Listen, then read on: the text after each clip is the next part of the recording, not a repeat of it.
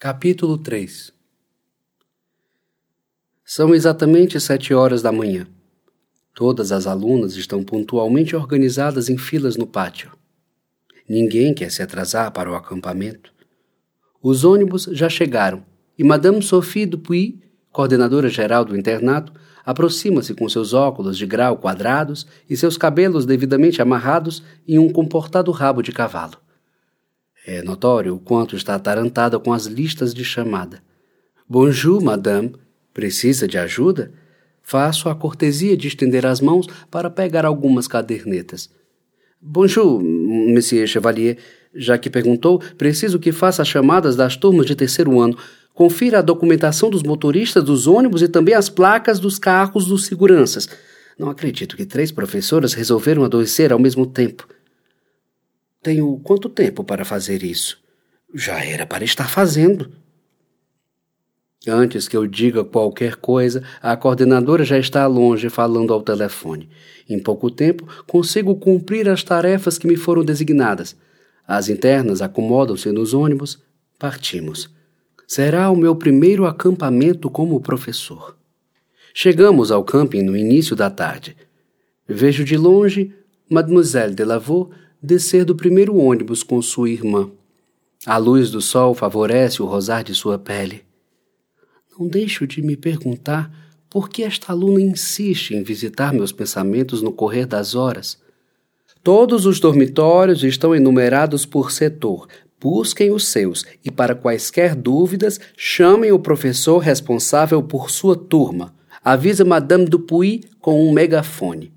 Dormitórios? No meu tempo, acampamentos dispunham de barracas e sacos de dormir. Eram bem menos glamurosos. Na verdade, não havia nada de glamour quando eu acampava.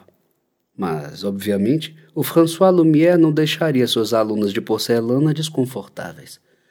Já era de se imaginar. Barracas, para as alunas mais ricas da Riviera, estavam fora de cogitação.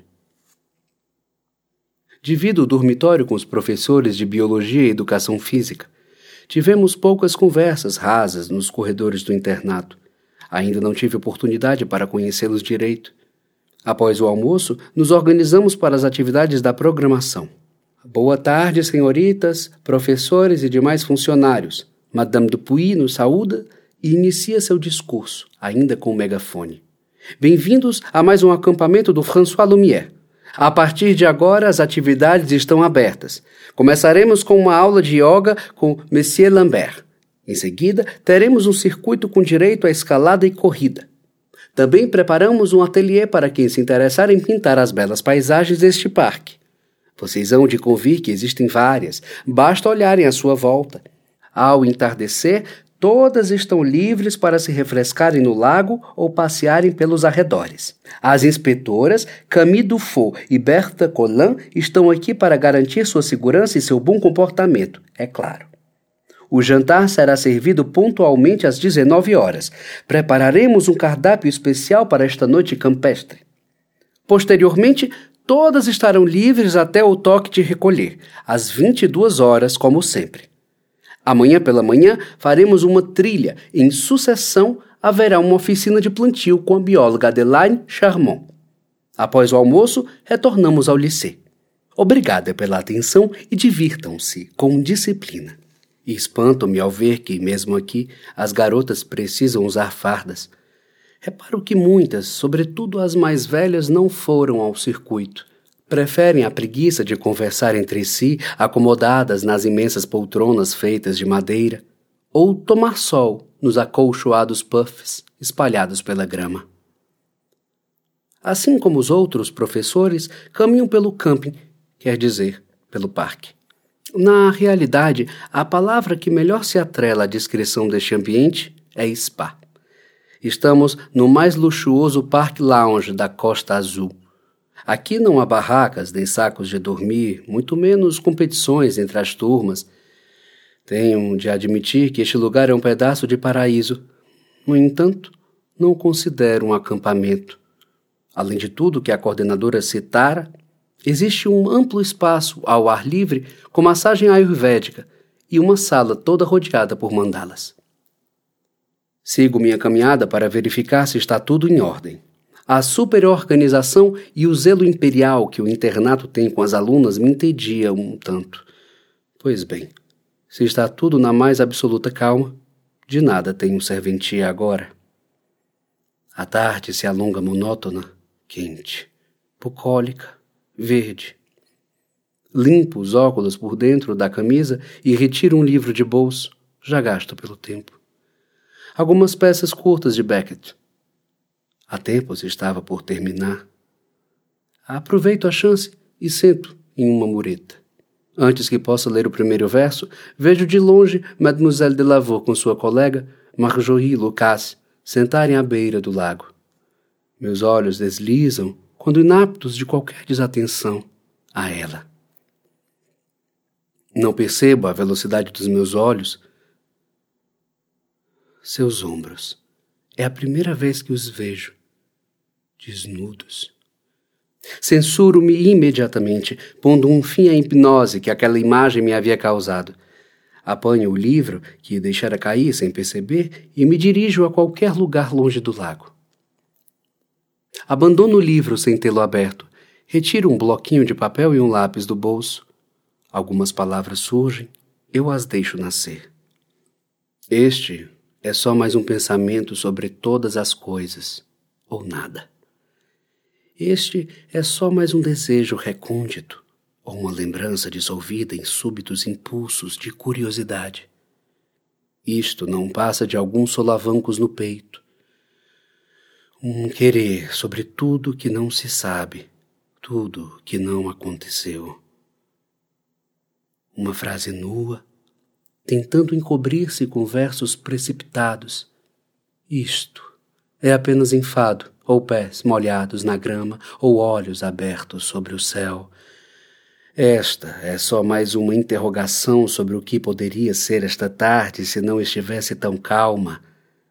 Este é só mais um momento, uma pausa. Esta é só mais uma respiração diferente, um querer diferente, mas comum. Isto é o tempo, a vontade ou o abismo entre os dois. O som dos pássaros atenua, caminho pelo lado mais silencioso do parque. O ar ameno. Só existem as árvores e eu. Um eu levemente contaminado pela monotonia disfarçada de certa opulência espalhada por esse lugar. Com o balançar de algumas folhas, o vento dá indícios de sua chegada, mas decide não intensificar. Os galhos continuam parados. Leio finalmente duas peças, recostado em um tronco, quando tenho a impressão de escutar uma voz recorrente. Ao caminhar em direção ao lago, percebo a voz aumentar. São gritos. Alguém parece estar se afogando.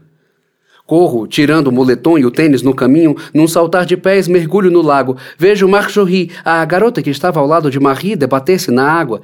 Trago-a rapidamente para a superfície. Marie! Marie está lá! Titubei aos prantos. O quê? Afundo desatinado na água. Eu a puxo com força de um buraco no fundo do lago. Vamos, respire! Estreito os braços sobre sua cintura, fazendo-a recobrar a consciência antes mesmo que possamos chegar à terra. Vamos! Respire! Ela expectora toda a água que engolira com uma tosse excessiva. Posso sentir o soluçar de seu coração. Deito-a no chão e, no ínterim entre o meu desespero e sua falta de fôlego, deixo que a equipe de segurança cuide dela e de Marjorie. Seus olhos se vão, assustados, os meus ficam, aflitos. Eu preciso me secar. O anoitecer. Uma preocupação paira entre todos os profissionais da escola. O lago interditado. As garotas ainda estão assustadas com o ocorrido.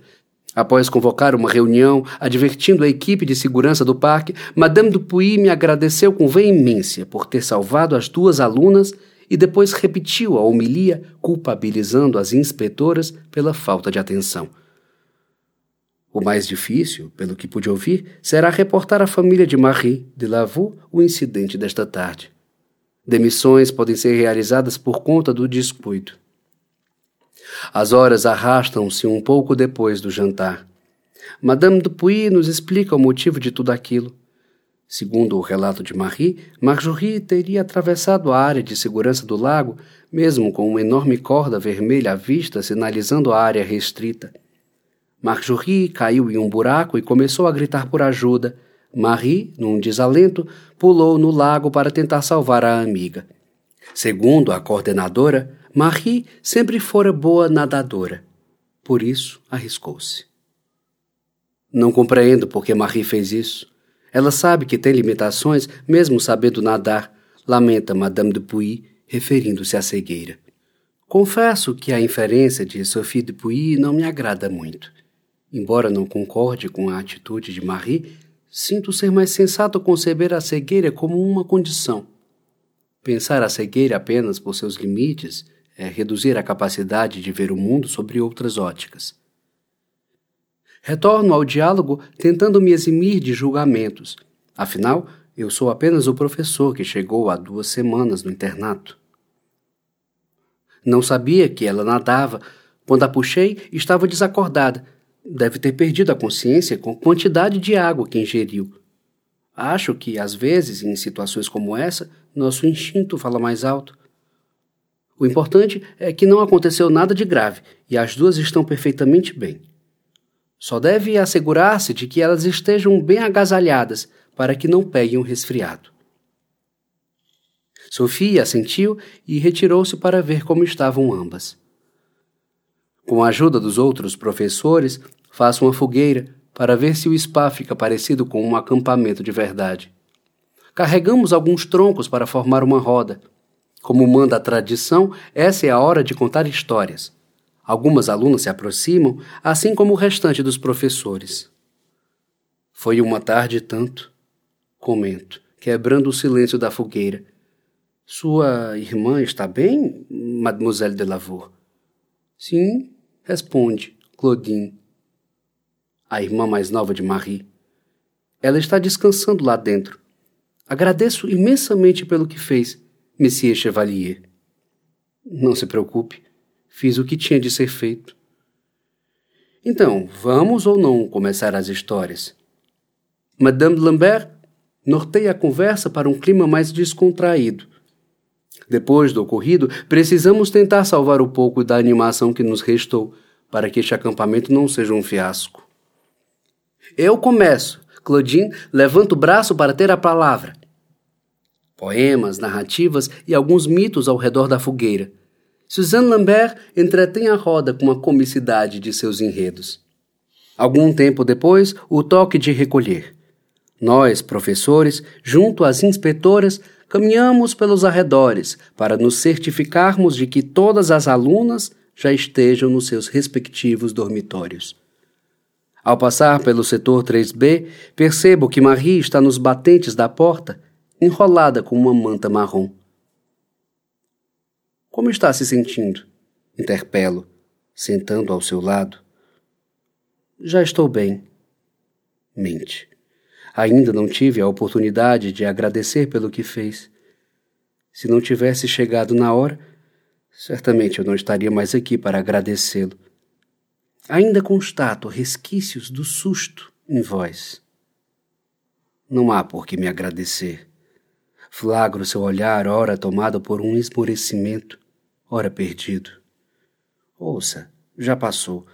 Você só precisa descansar agora. Eu vim aqui exatamente para lembrá-la de que o toque de recolher já foi há dez minutos. Eu sei. Desculpe. Eu só não consigo dormir com tantos pensamentos ao mesmo tempo.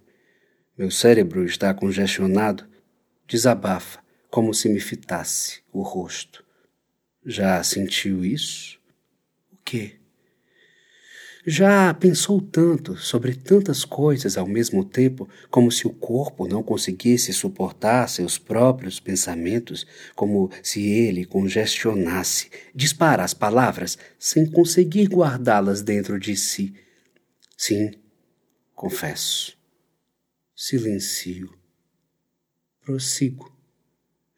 É como estar no meio de um engarrafamento, muitas pessoas gritando que você não consegue assimilar, muitas buzinas, muitos lugares aos quais você tem de ir e coisas que tem de resolver, e no entanto você está ali, parado, não tendo outra alternativa a não ser esperar. E o que fazer para que a espera não nos paralise?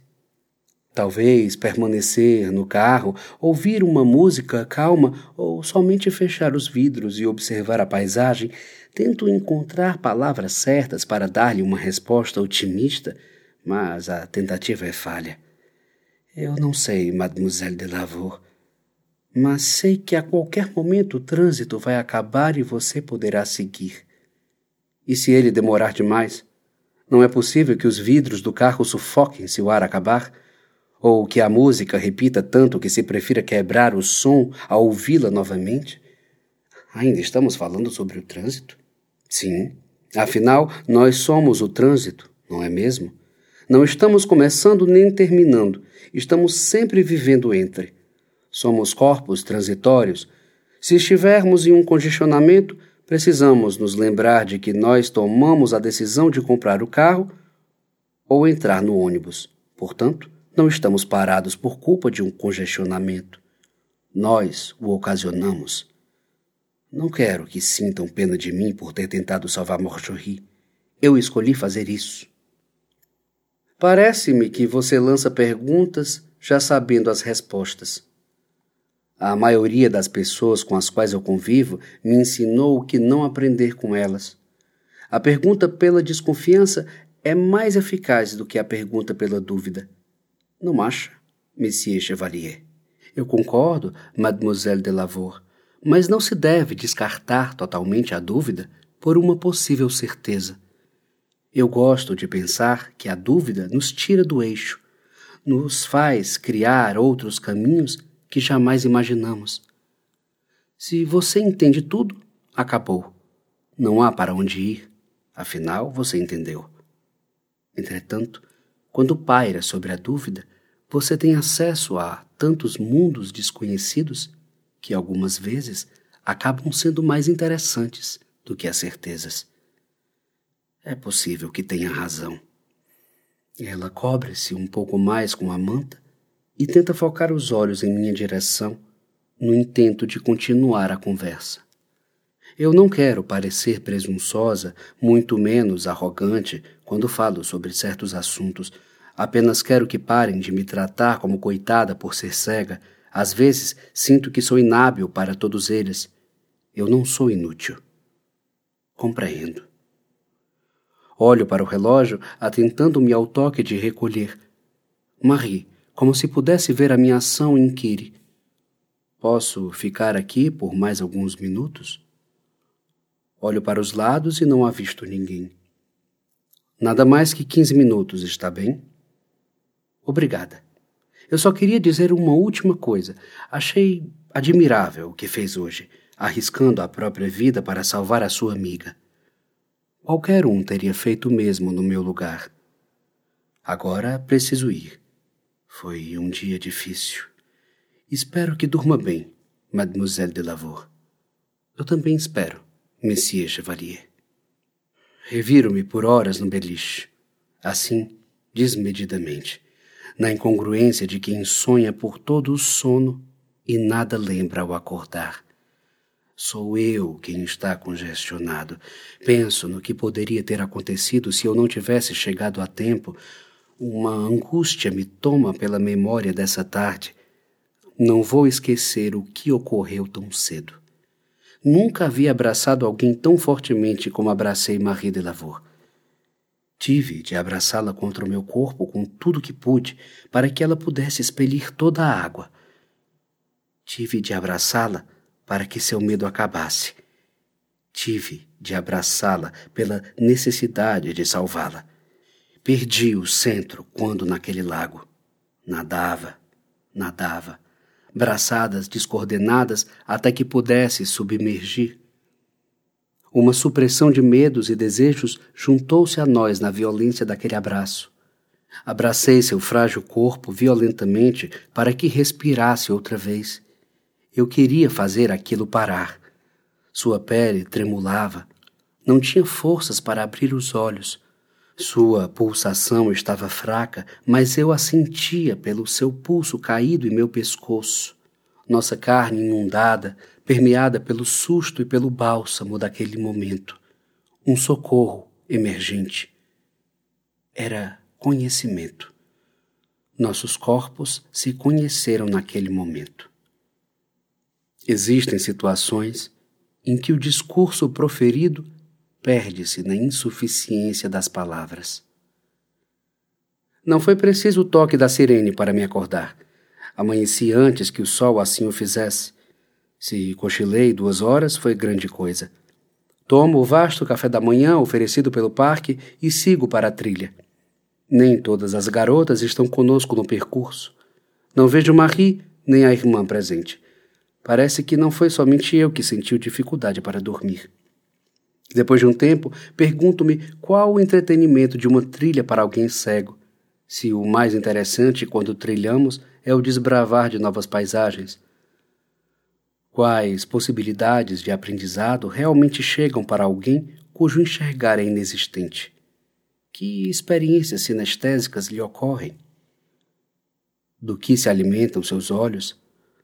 Não tenho certeza se o colégio mais elitista da cidade atende a todas as necessidades de Marie. Sinto-me leigo nessa situação. Nem mesmo sei o motivo pelo qual me questiono sobre o enxergar. Existem outros modos de ver. Todavia, em meio a essas dúvidas, uma certeza me ocorre. Cegos não são inábeis. Marie tem me reiterado isso diariamente.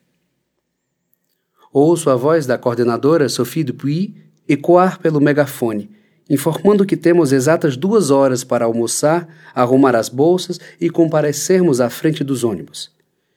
Monsieur Chevalier, alguma novidade sobre a apresentação das meninas? Suzanne chega com o almoço nas mãos, dividindo a grandiosa mesa de madeira comigo. Ainda estou aguardando detalhes, mas já fui informado de que o festival acontecerá dentro de um mês. Nossa, tão cedo assim? Será que conseguiremos organizar tudo a tempo, Monsieur Chevalier? No que depender de mim, sim. Tudo o que eu puder fazer para ajudar, considere feito. Bem, repertório nós temos até demais, diz orgulhosa, após dar uma garfada de alface. O que me preocupa de fato é a parte logística: compra de passagens, reserva de hotel, olhar periférico com as alunas, enfim, essas demandas. Posso viabilizar isso para você. Preocupe-se apenas com as estudantes. Então, estamos acertados. Conclui o almoço, que não passara de algumas folhas e um fino filé de salmão. Já reportei tudo à direção do internato e eles aprovaram a ideia. Esta semana tem uma reunião com todos os pais, então saberemos se realmente iremos a Paris. Como estamos acostumados a saber, a palavra final é sempre dos pais.